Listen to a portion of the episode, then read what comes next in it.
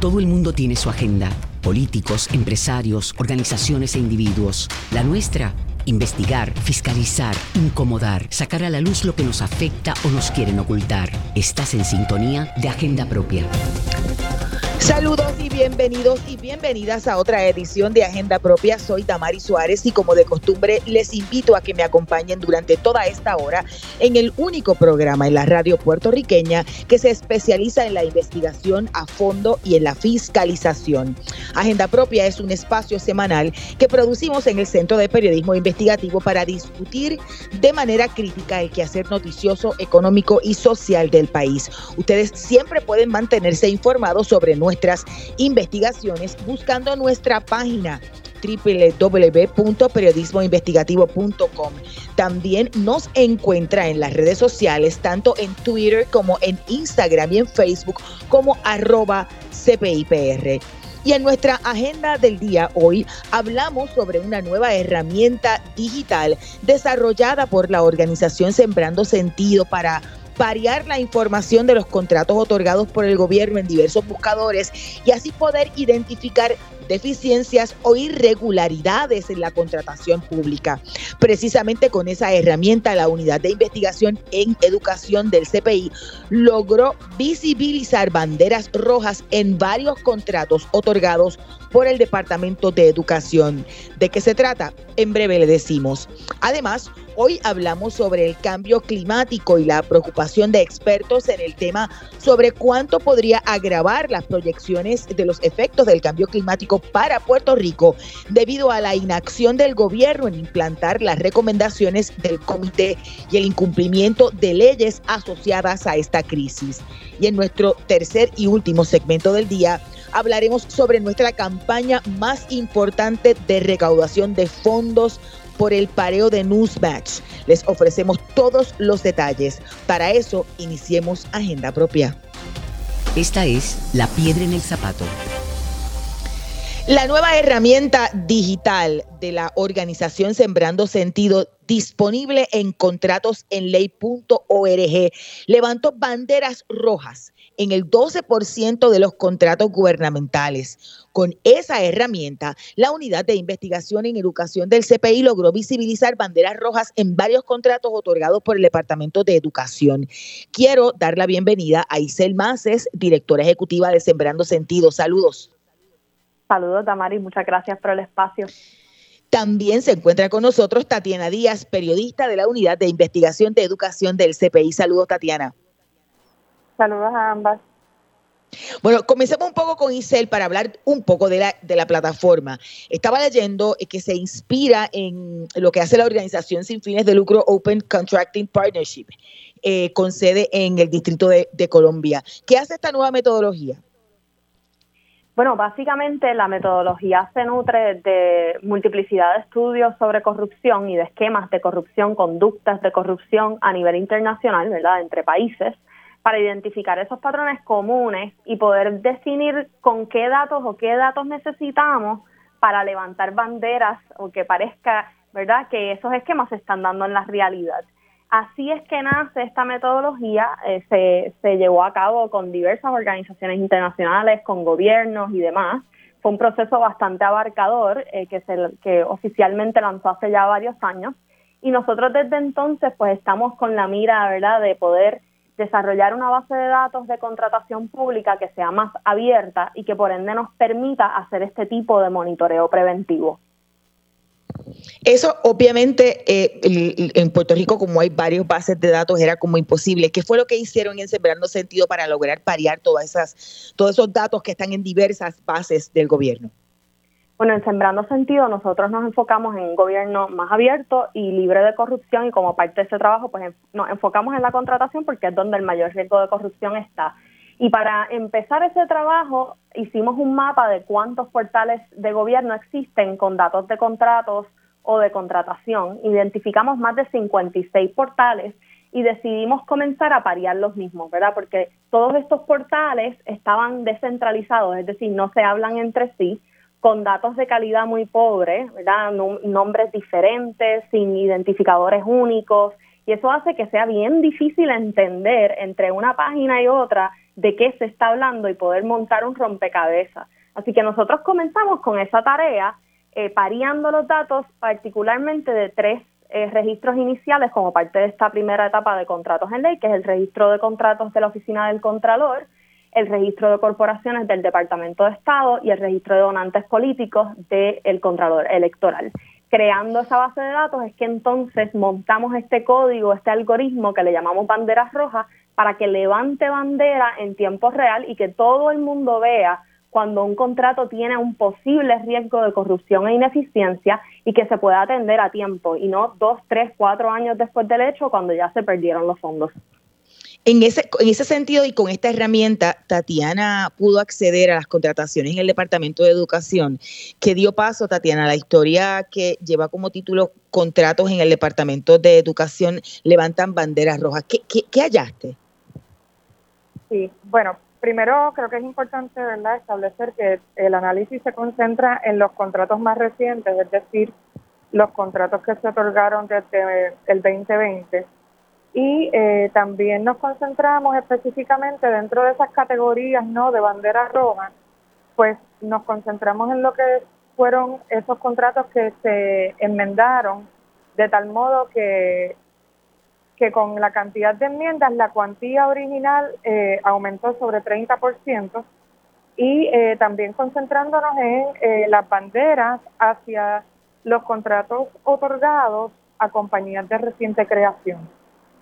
En cuanto a las banderas que tienen que ver con las enmiendas, eh, se pudo observar, ¿verdad?, que hay una práctica, digamos, un tanto normalizada dentro del Departamento de Educación eh, para otorgar contratos de evaluación y terapias de los estudiantes de educación especial con un monto inicial que se basa en proyecciones, en, en cuánto, en cuántas, digamos, este, servicios se le van a brindar eh, a los estudiantes y no eh, por un número exacto con la matrícula de los estudiantes ni con los servicios específicos, ¿verdad?, que se le van a estar brindando, ya que, pues como sabemos, hay distintos tipos de terapias. Eh, respecto a la categoría de las corporaciones de reciente creación, se encontró que Educación contrató a ocho empresas que llevaban desde apenas meses de creados o como mucho dos años de, de creadas. Eh, Si nos vamos si, si nos vamos eh, nuevamente a lo que es eh, las enmiendas, pues eh, aquellos contratos que se enmendaron entre tres y cuatro veces, que resultaron con, con el mayor beneficio, porque verdad desde la cuantía original hasta lo que finalmente se llevaron como, como cuantía total por esos contratos, pues las cuatro compañías que salieron más beneficiadas fueron Desarrollo Comunicológico de Arecibo, la Clínica Terapéutica Jeringonza, PayPal Corporation y el Centro Diagnóstico de Inteligencias Múltiples. Tatiana, eh, una pregunta, o sea, las enmiendas son como que de cientos de miles a millones, o sea, la diferencia es abismal. Pues sí, o sea, hay diferencias bastante marcadas. Por ejemplo, eh, el centro de Arecibo, ese contrato comenzó en enero de este año. La cuantía eh, original, no, es esa cuantía inicial, fue de 200 mil dólares y ese contrato terminó en septiembre de este año por 5.7 millones. Wow. O sea, fue enmendado tres veces, en marzo, abril y julio. Eh, más o menos igual sucedió con la clínica Jeringonza, ese contrato comenzó por 50 mil, también en enero, sufrió dos enmiendas y terminó en 1.309.000. Lo mismo sucedió con Beibal, comenzó con un contrato en enero de 100 mil y terminó en casi 2 millones. Y en el caso de inteligencias múltiples, sufrió tres enmiendas ese contrato que comenzó por 100 mil y terminó en 1.725.000. De hecho, la última enmienda que sufrió ese contrato se hizo apenas nueve días antes de que expirara ese contrato el 30 de septiembre. Wow. Y Isel, ¿eso es un patrón que se, que se repite en las agencias? ¿Ustedes qué encontraron al analizar la totalidad de los contratos? Bueno, nosotros identificamos que más del 48% de los contratos con enmiendas sobrepasan ese 30%, ¿verdad? Que es un estándar internacional. O sea que sí estamos hablando de una práctica relativamente normalizada eh, y en ese sentido pues se ha vuelto algo regular y común, pero no necesariamente es una buena práctica y se da usualmente por dos razones principales, ¿verdad? Una por mala planificación, que puede ser el caso, ¿verdad?, que estamos observando en esta en esta pieza. Dos, porque se están manipulando los procesos de competencia, es decir, si yo sé que una solicitud de propuestas le va a dar más peso a un precio, al precio que a otras cosas relacionadas a la propuesta, como el diseño y demás, pues yo entonces voy a poner un precio muy por debajo de lo que los demás van a, licitar o presentar como parte de sus propuestas para garantizar el contrato y luego incluyo un sinnúmero de otras cosas, inflo el precio y llegamos a lo que realmente queríamos devengar. Y eso es una, eso es una práctica para todos los efectos corrupta. Pero como ya mencioné, se puede dar también un problema de planificación y sabemos que ese problema existe en el gobierno de Puerto Rico, que tenemos muchos muchos retos para planificar y estimar correctamente los servicios que queremos contratar y o adquirir. Y, y, el resultado es que muchas veces se empiezan obras y después no se terminan porque estimaron mal el costo y no tenían el presupuesto para llevarlo a su realización. Eso le iba a preguntar porque, por ejemplo, para poder enmendar el contrato tienen que estar las dos partes de acuerdo, no es solamente el privado que, que decidió poner un, tope más bajito para después aumentar el precio. Eh, es una buena práctica que, la agencia acceda a enmendar y a enmendar y a enmendar el contrato cuando gente se quedó afuera de esa subasta posiblemente o de esa requisición de, de propuestas porque, porque tasó menos, digo, tasó más. Claro, definitivamente hay un rol de ambos, pero el gobierno es el que está, el que tiene el rol principal de velar por los recursos públicos. Y sin embargo, pues no estamos viendo las mejores prácticas implementarse. Eh, y esto nos preocupa eh, y nos ocupa. Si tú observas las gráficas de tiempo respecto a las enmiendas, también se puede ver que en el 2018 eh, pues, se dieron muchas más, muchas más enmiendas, verdad, excesivas de, de parte de los contratos o como parte de la contratación y mucho de eso tuvo que ver con la respuesta después del huracán María, ¿no? Después del paso del huracán María. Y se puede entender nuevamente que en las emergencias se necesita cierta flexibilidad, pero empezar con contratos de mil dólares y terminar con contratos de cientos de millones eh, es preocupante y más cuando pasa el tiempo de emergencia, ¿verdad? El tiempo inmediatamente luego de la emergencia. Así que eh, definitivamente no, es una práctica que aplaudimos, no es una buena práctica y por eso es que levantamos bandera, ¿verdad? Para proteger los recursos y asegurarnos que no se esté dando una práctica corrupta o ineficiente innecesariamente. Claro. Regresemos un poco al Departamento de Educación, Tatiana. ¿Se explican o se justifican esa cantidad de enmiendas, esa que decía de, enmendarlo nueve, nueve días antes de que venciera el, el contrato, para aumentar las cantidades y y, de qué forma, qué dice la agencia, si ha dicho algo. Sí, o sea, eh, la agencia lo que explica, ¿no? Es que prácticamente el, el proceder a, que ya tienen establecido es que se comienza, como quien dice, con un estimado o con una proyección de cuántos estudiantes o cuántas regiones educativas se van a atender. Y entonces de ahí están prácticamente eh, dentro de un mismo semestre varias veces, pidiéndole a los proveedores distintas proyecciones en la medida en que van identificando fondos para poder, eh, ¿verdad?, pagar la facturación de, de, estos proveedores. Eh, como, como bien mencioné en un principio, pues ya es una práctica que se ha normalizado. No es necesariamente porque se tenga absolutamente claro cuánto es la cantidad de estudiantes que van a estar atendiendo. Claro, hay que sí, se debe poner en perspectiva, ¿no? Que depende del tipo de terapia, el tiempo, si es grupal, si es individual, las tarifas varían y todo eso. Pero como bien menciona Isel, pues eh, son prácticas que el gobierno, ¿verdad?, se debe autoevaluar. Puede ser un área de oportunidad para mejorar, porque dejar un contrato abierto, pues en cierto modo, a la, a la merced de, de un proceso dinámico, pues eh, y estar y tener que estar todo el tiempo armonizando entre proyecciones versus realidades a lo largo de todo un semestre, pues puede implicar tanto pérdida de fondos para el erario como una falta de procesos verdad más abiertos, transparentes, más justos, más competitivos para todos los proveedores. Y lo otro es, bueno, no se desprende de la enmienda en el contrato, en el papel, la justificación para el cambio de, de la, del el aumento en, en cantidad de dinero.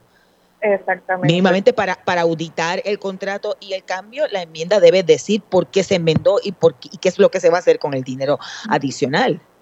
Lo, lo más eh, lo recurrente, eh, lo, lo, que se ve en prácticamente todos estos contratos es que sencillamente se siguen identificando fondos adicionales y por lo tanto pues se enmiendan las cuantías de esos contratos. No se identifica, por ejemplo, eh, el número exacto de estudiantes, ni si es que están recibiendo estudiantes de otras regiones educativas, nada, prácticamente nada de eso se, se detalla. Simplemente la, la, enmienda se concentra en cambiar ese, esa cuantía.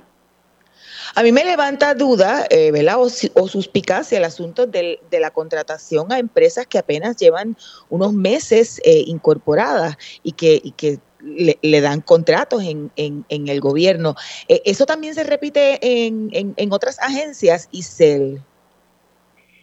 Sí, de hecho nosotros identificamos 558 contratos eh, contratando a corporaciones de reciente creación, es decir, que llevan menos de dos años eh, de ser constituidas o, incorporadas, eh, pero esto equivale, esas 558 contratos equivale a casi el 15% del total de los fondos obligados a contratistas corporativos, o sea que son contratos significativos en cuantía eh, y eso es lo que más bandera nos levanta, ¿verdad? Porque sí entendemos la necesidad de apoyar las empresas pequeñas, los startups y demás, y existen disposiciones legales a, a, nivel eh, gobierno para asegurar que, que, el gobierno apoye pequeñas empresas, pero, pero es, es extremadamente importante asegurar que tengan el peritaje, que tengan la capacidad operacional, administrativa y demás para llevar a cabo estos contratos y por eso es que nosotros levantamos bandera solo después de que, ¿verdad? De que eh, identificáramos no solo que era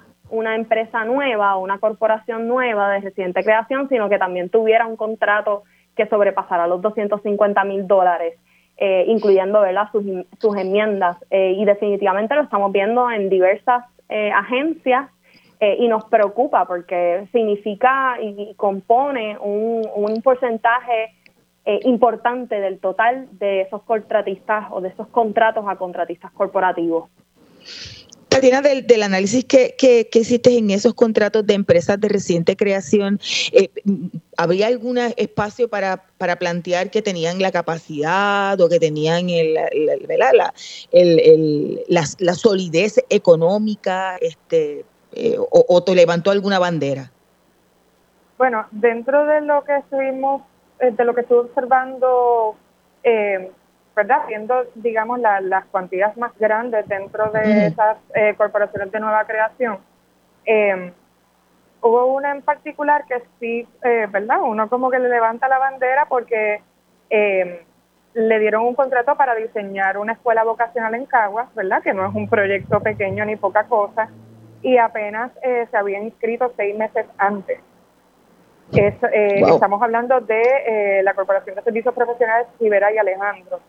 Así que eso pues sí, ¿verdad? Levanta bandera porque eh, no es que no se le dé la oportunidad a, nuevas empresas, como bien mencionaba Isel, pero estamos hablando, ¿verdad? De, de una agencia, ¿verdad?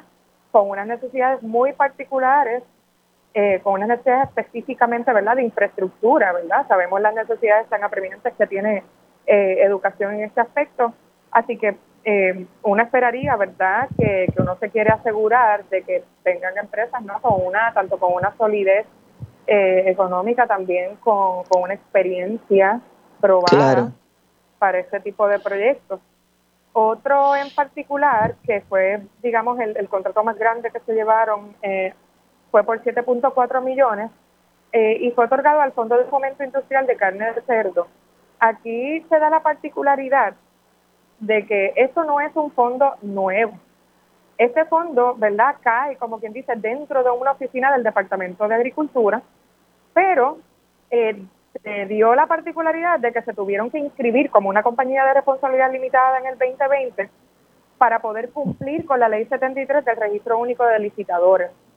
Si no se registraban de ese momento, de, de, ese, de, perdón, de esa manera, pues entonces no iban a poder licitar y poder proveerle este alimento a los comedores escolares. Eh, por otra parte, vemos también, pues, ¿verdad? Compañías, digamos, de reciente creación para consultoría, para ser proveedores de Internet, que también se llevaron este jugosos contratos cuando apenas pues no, no llevaban tanto tiempo de creado. Y, y, y, quizá un poco qué otras eh, qué otros aspectos pueden levantar banderas rojas y, me parece que, que, también encontraron donantes políticos. Sí, también estuvimos levantando banderas sobre los contratistas que, ¿verdad? Que, que el sistema identificó como donantes políticos, tanto como los individuos contratistas como oficiales de las corporaciones que fueron contratadas.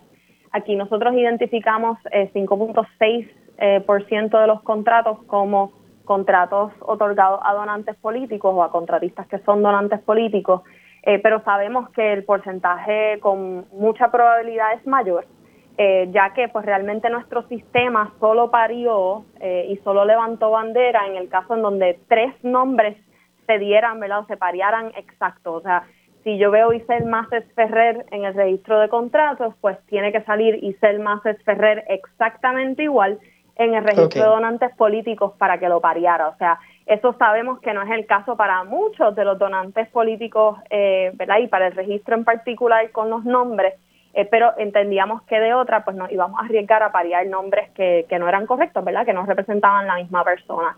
En este caso, estamos hablando de casi el 5% de los fondos totales obligados en contratos eh, que, que, pues, que son de donantes eh, o de contratistas donantes políticos.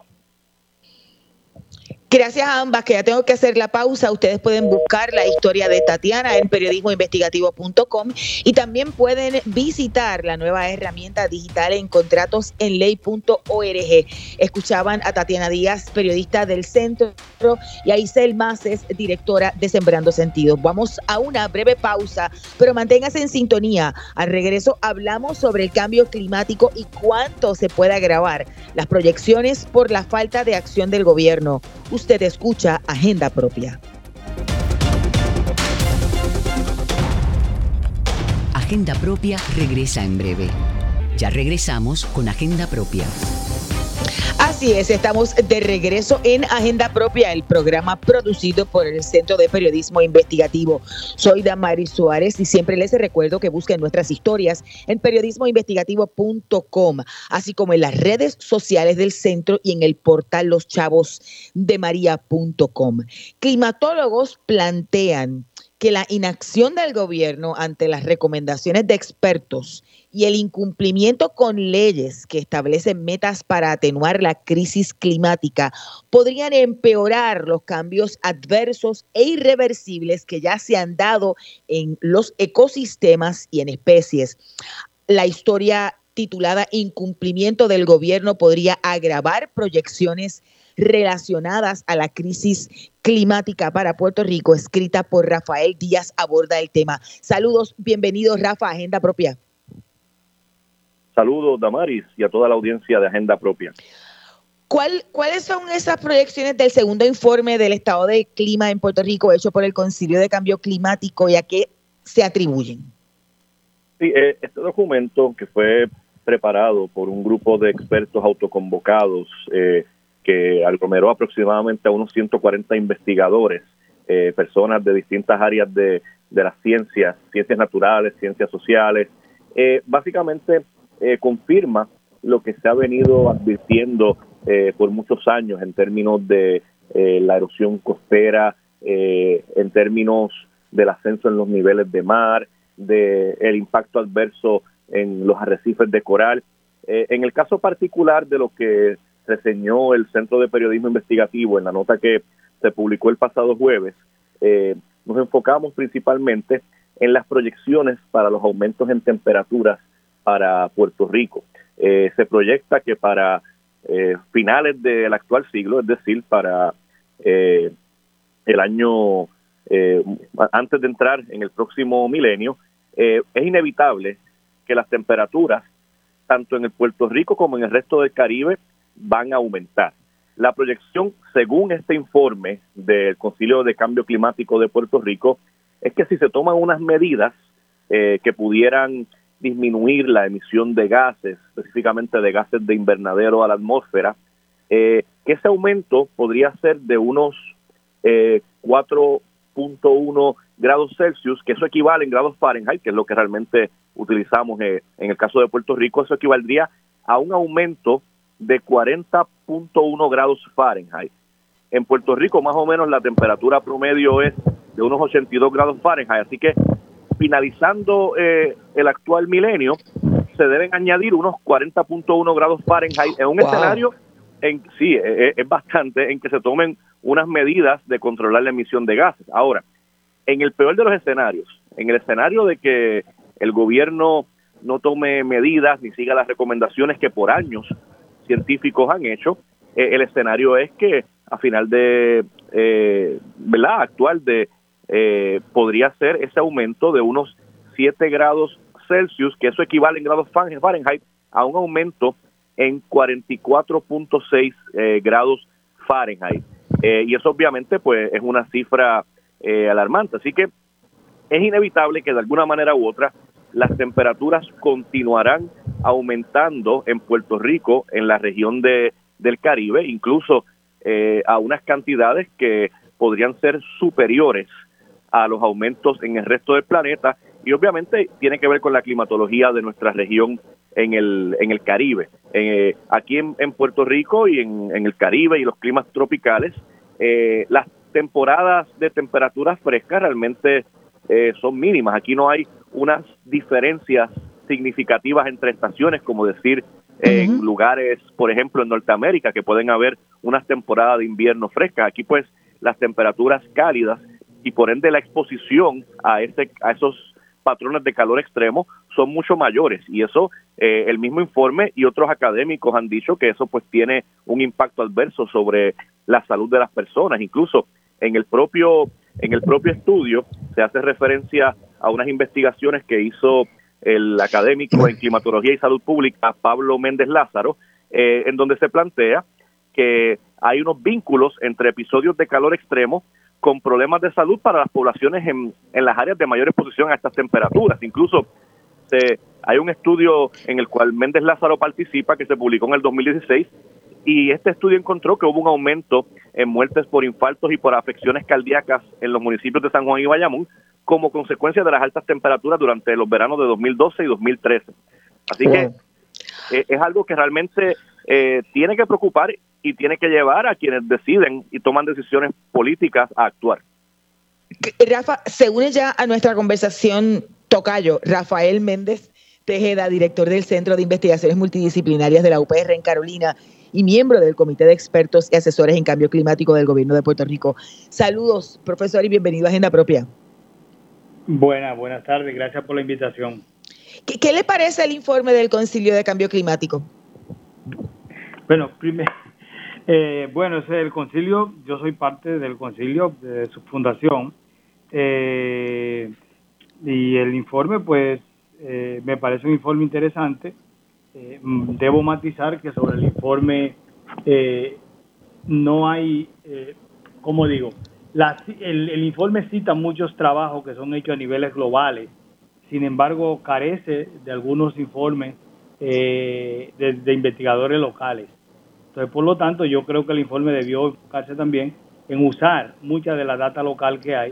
Eh, la cita de investigadores locales, eso es muy poca. En el caso mío, por ejemplo, he publicado algunos artículos, de hecho, lo que generó uno de los artículos que he citado en la ley 33 es de mi autoría. Y además de los artículos de Méndez Lázaro, en el cual yo soy autor, también de esos, coautor de esos artículos, eh, solamente esos son los, los únicos artículos como base que mencionan cambio de temperatura. Sin embargo, hay muchos trabajos que se debieron haber citado. Eh, el informe también, obviamente, hace un llamado a la poca acción que ha habido con respecto al cambio climático. Eh, los aumentos en temperatura eh, no son lineales. Estamos hablando básicamente que la temperatura va a estar aumentando alrededor de unos 4 grados, pero 4 grados no serían más o menos 1,40, serían como 1,25 porque el aumento en la escala Celsius y la escala Fahrenheit no, no es lineal. Eh, es decir, que de, de, tener una temperatura básicamente de 85 grados, podíamos tener una temperatura que podía ser de 105, 108, y esas son temperaturas extremas para nosotros, sobre todo si se añade a eso eh, el índice de calor y las condiciones nuestras de humedad, pueden ser temperaturas que aunque sean de 105 grados, se van a se podrán sentir sobre los 120, 125. Sí, porque, actualmente hay, días que están en 90 y pico y con el índice de calor se siente sobre 100. Sobre 100, eh, precisamente porque ahora mismo ya lo que está calentando la atmósfera no es la cantidad de radiación solar que llega, sino es la cantidad de radiación que hay, de calor que hay atrapado en la atmósfera por el cambio que ha habido en la composición de la, de la, de la atmósfera. Entonces, por lo tanto, yo el informe lo veo muy bueno en ese sentido. Creo que eh, cada cosa siempre puede hacer ir a mejor.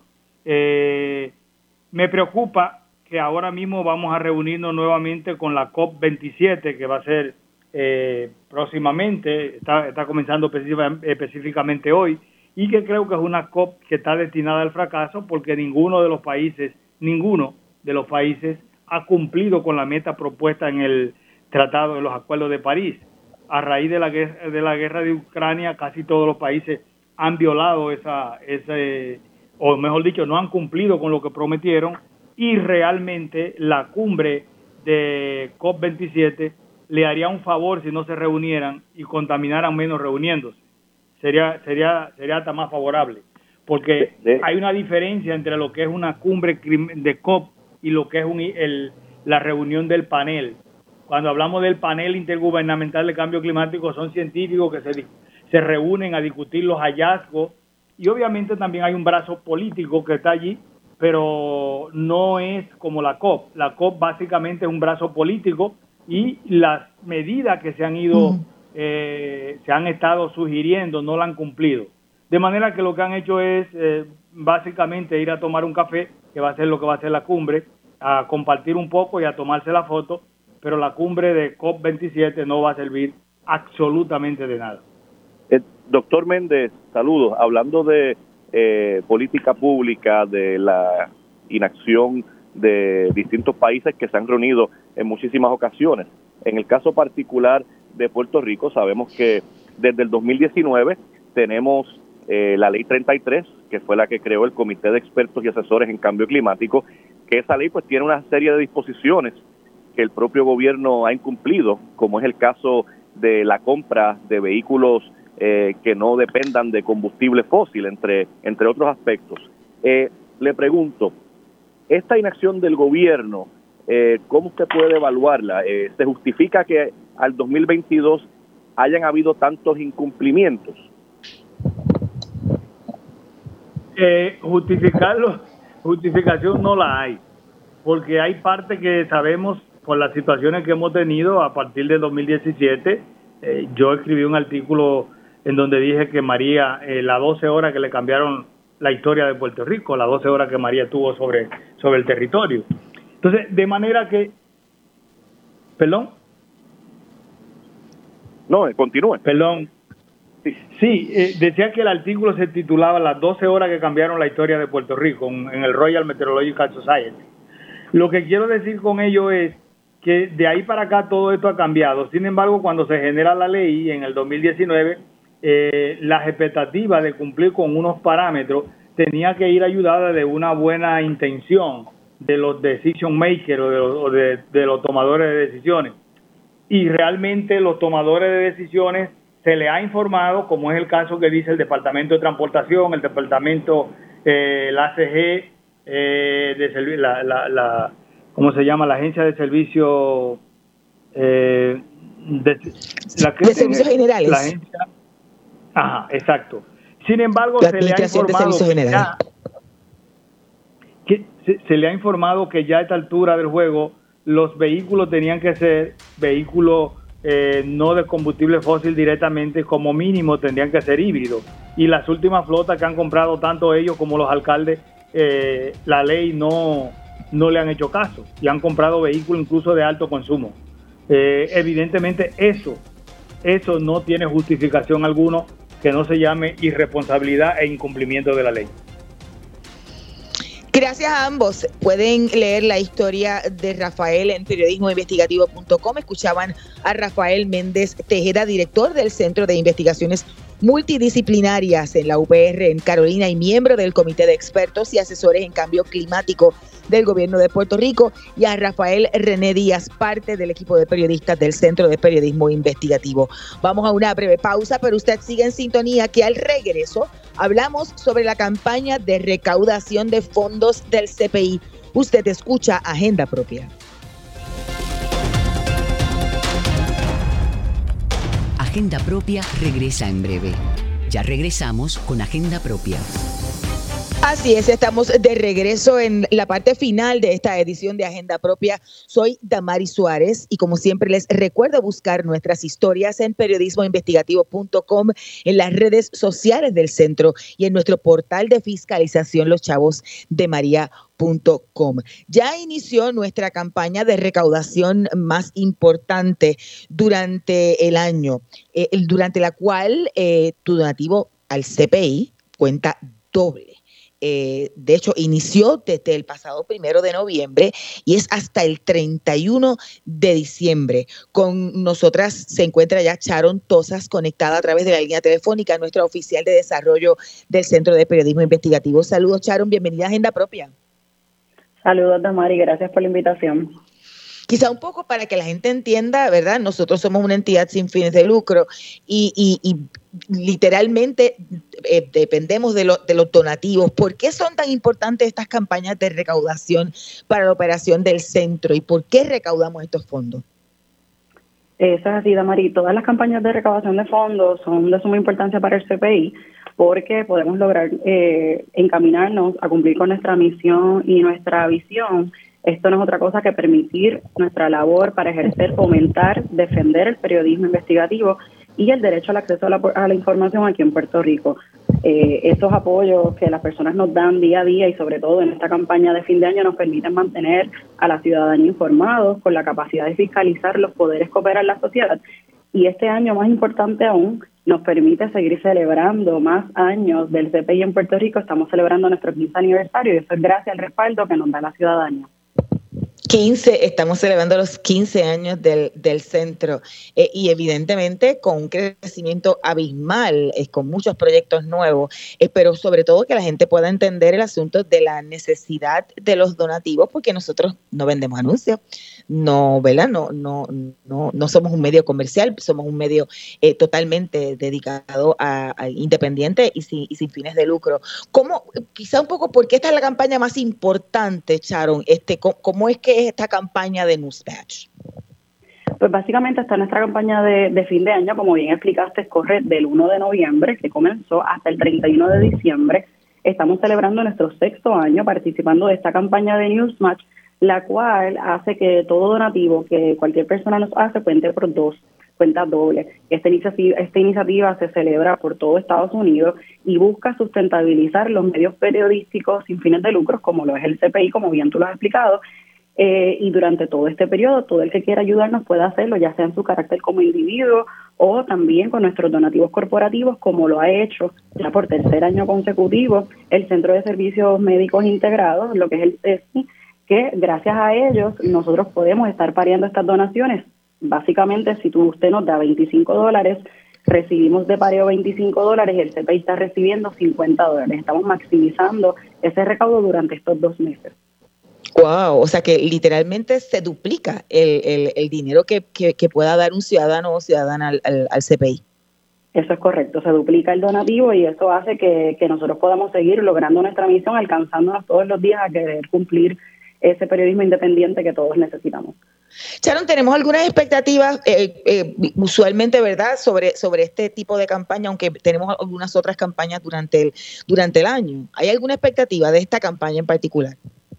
Claro que sí, queremos seguir llegando a nuevos lectores, eso para nosotros siempre es sumamente importante, queremos que otras personas se sigan nutriendo del trabajo que realiza que realizan nuestros periodistas en el centro. También tenemos una meta monetaria, la cual queremos cumplir todos los años, hemos logrado y sobrepasado nuestras metas, así que estamos muy entusiasmados en poder hacer lo mismo en esta sexta edición.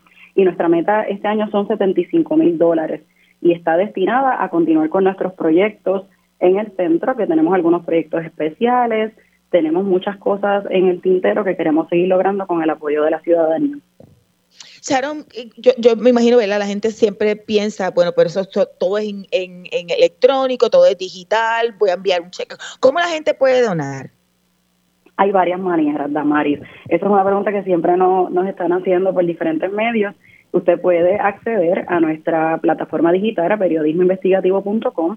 Allí va la sección de, de donar y allí básicamente va a tener todas las instrucciones para poder realizar su donación. Tiene varios métodos, lo puede hacer por medio de PayPal, tarjeta de crédito, cheque y le proveemos la dirección a donde lo puede enviar. Tenemos ATH móvil también, nos consigue bajo CPI.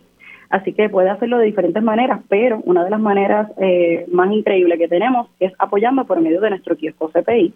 Allí tenemos muchos artículos como camisas, gorras, tazas que usted puede adquirir que tiene nuestro logo, nos está apoyando a seguir promoviendo lo que hacemos, quiénes somos y todo lo que adquiera por medio del, del kiosco también cuenta doble. Y muy importante que queremos que todo el mundo esté pendiente porque vamos a tener próximamente nuevos artículos, así que queremos que estén pendientes a nuestras redes para que también puedan adquirir los mismos. Ay, yo lo vi, yo vi algo, yo vi algo de eso. Eh, así que todo, incluso lo que se lo que se adquiere en el kiosco con los donativos también cuenta para, para el donativo doble. Correcto, todo lo que se adquiere dentro del kiosco, toda donación que usted haga al CPI por cualquiera de las plataformas antes mencionadas, incluyendo nuestro kiosco, todas esas donaciones, esas donaciones cuentan por dos y de paso se lleva una tacita, la utiliza en su trabajo, se lleva una camisa con nuestro logo y la, la utiliza orgullosamente para que le pregunten de qué es esa camisa que usted está llevando consigo, que es el Centro de Periodismo Investigativo. Sí, porque literalmente le saca uso al donativo que se le da al centro y además en esta campaña de Newsmash se, se cuenta como doble. Sharon, mañana tenemos un evento, me, me dicen que regresa el Café CPI presencial. Eso es así, eso es así. Hemos estado transmitiendo nuestro café de CPI desde nuestro estudio CPI, que lo tenemos gracias también al respaldo que, que han tenido nuestros donantes a lo largo de, de todas nuestras campañas pasadas y ahora regresamos mañana 8 de noviembre a nuestro café CPI fuera de nuestro estudio. Vamos a estar teniendo un Facebook Live a las 2 de la tarde, así que queremos que todos los que puedan se sintonicen, ¿verdad?, esa transmisión. Y vamos a estar en vivo desde Caficultura en el Viejo San Juan. Caficultura también es un colaborador nuestro y nos va a estar recibiendo para darnos un cafecito en vivo con ustedes a las 2 de la tarde. Y eso obviamente aquellos que y aquellos y aquellas que quieran asistir y pueden allí llevar sus donativos, pero de la misma forma también pueden conocer al equipo del centro que va a estar allí presente para hablar con ustedes y además me parece que Omaya va a conversar con alguien muy importante. Eso es correcto, vamos a estar teniendo la conversación con Carla Minet y Judith que es parte de nuestro eh, de nuestra junta de directores. Ellos van a estar teniendo una conversación muy importante y queremos que ustedes sintonicen a las 2 de la tarde para que puedan estar al tanto de lo que está pasando, no solo mañana durante nuestro café CPI, pero también estén al tanto de lo que va a estar pasando durante esta campaña porque tenemos muchas celebraciones, muchas iniciativas y muchas maneras en las que todo el mundo se puede sumar para aportarnos. El, centro cumple 15 años y ha rebasado los límites, ¿verdad?, en crecimiento, etcétera, etcétera. Y quizá un poco para orientar, hay, hay muchos y muchas donantes que se han, eh, se han comprometido con el CPI a lo largo de todos estos años con donativos regulares. No solamente en esta campaña, aunque estamos en la campaña, ¿verdad? Por, por la, duplicidad de la, como es el donativo doble que parea este Newsmash, pero también hay otras formas que durante todo el año pueden estar donando al, al CPI. Cuéntanos un poco. Sí, básicamente, como bien mencionas, tenemos múltiples iniciativas, múltiples iniciativas o eventos durante el año, pero también tenemos un grupo de donantes que son donantes recurrentes. Estas personas hacen un compromiso de hacer la donación que ellos entiendan, que ellos puedan a lo largo de un año o más. Tenemos personas que llevan con nosotros tres, cuatro, cinco años haciendo su donación, su aportación mensual. Y esa aportación para nosotros es sumamente importante porque nos da una seguridad de, cuáles son las donaciones que nosotros estamos recibiendo año a año, eh, año tras año, mes tras mes, y esas personas son sumamente importantes como todos nuestros donantes, pero estas personas están apoyándonos de una manera sustancial. Y, no hay donativo pequeño, o sea, puede ser 5 dólares mensuales, o sea, 10 dólares mensuales. si quiere dar mil también, ¿no? Bien recibido. pero no hay donativo pequeño. no hay donativo pequeño. Toda donación que se hace el CPI, la misma se traduce en la labor y la misión que hace el centro y cualquier donativo que recibimos lo utilizamos de la mejor manera para poder seguir llevándoles a todos la información como se debe. Sharon, ya tenemos que culminar el espacio, pero me gustaría que repitieras nuevamente dónde pueden acceder para tener más información sobre cómo donar en esta campaña con el paro de Newsmatch. Claro que sí, pueden acceder a nuestra plataforma periodismoinvestigativo.com, van al área de donar y allí tienen todas las maneras para hacer las donaciones en diferentes plataformas como PayPal, tarjeta de crédito, ATH móvil, cheque, también pueden hacerlo en efectivo, les proveemos allí en la plataforma la dirección de correo electrónico, de correo postal, perdón, a donde lo pueden enviar. Gracias, Sharon. Escuchamos a Sharon Tosas, oficial de desarrollo del Centro de Periodismo Investigativo. Saben que la campaña culmina el 31 de diciembre. Hemos llegado al final de esta edición de Agenda Propia, por lo que les recuerdo buscar todas nuestras historias en periodismoinvestigativo.com. Allí también pueden suscribirse a nuestro boletín para que reciban en su correo electrónico nuevas investigaciones y contenidos. Además, en periodismoinvestigativo.com, como digo Sharon, pueden visitar también el kiosco virtual del CPI y adquirir nuestros artículos. También nos encuentran en las redes sociales. Búsquenos en Twitter, Instagram y Facebook como arroba CPIPR. Gracias siempre por tu sintonía. Los esperamos la próxima semana. Hasta aquí, Agenda Propia. Este programa es una producción del Centro de Periodismo Investigativo con el apoyo de Espacios Abiertos.